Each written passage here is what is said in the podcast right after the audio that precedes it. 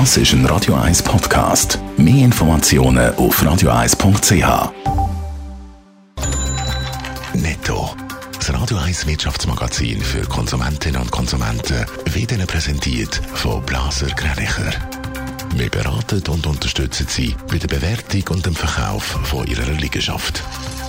blasergreinicher.ch Adrian Sutter.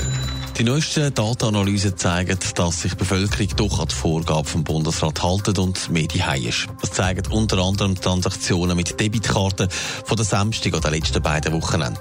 Die sind in der Wochenfrist um 16 Prozent zurückgegangen, wie der Tag schreibt. Das zeigt laut Experten, dass die Leute weniger in der Stadt unterwegs sind. Die US-Notenbank FED nimmt im Moment keine Veränderungen am Zins vor. Trotz neuer Risiken durch die steigenden Corona-Infektionen will man an der lockeren Geldpolitik festhalten. Der Leitzins bleibt darum bei 0,0 bis 0,25 Prozent. Die Kryptowährung Bitcoin hat zum ersten Mal die Marke von 21.000 Dollar überschritten. Damit ist der bisherige Rekord von knapp 19.700 Dollar gestern Nachmittag geknackt worden. Ein Grund dafür dürfte sein, dass der Zahldienst PayPal plant, dass man auch mit Kryptowährungen über ihren Dienst kann zahlen kann. Vom Bundesrat werden morgen neue Corona-Massnahmen gefordert. Von allen Seiten wird Druck aufgesetzt. Adrian Sutters, Zürcher Gewerbe, hat Angst, dass es jetzt zum Lockdown kommen könnte. Schon jetzt zeichnet sich ein düsteres Bild. Ja, der Gewerbe- und KMU-Verband hat die Woche eine Umfrage gemacht, die zeigt, jeder zweite Gewerbler oder Gewerblerin ist finanziell in Schieflage geraten.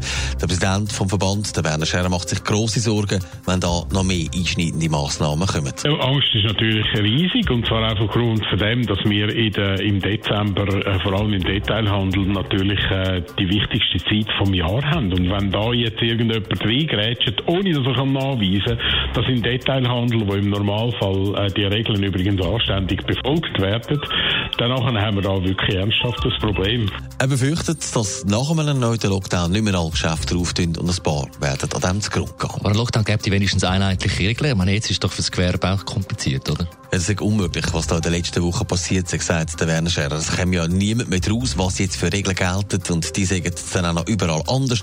Zudem haben sich die Ereignisse überschlagen und Kommunikation ist eine absolute Katastrophe. Und wenn man nichts mehr dazu tut, dann sagt das einfach schlimm.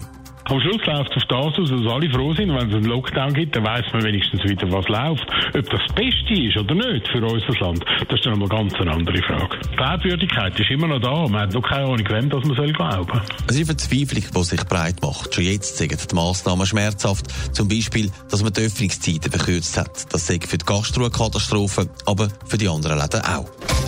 Netto, das Radio 1 Wirtschaftsmagazin für Konsumentinnen und Konsumenten.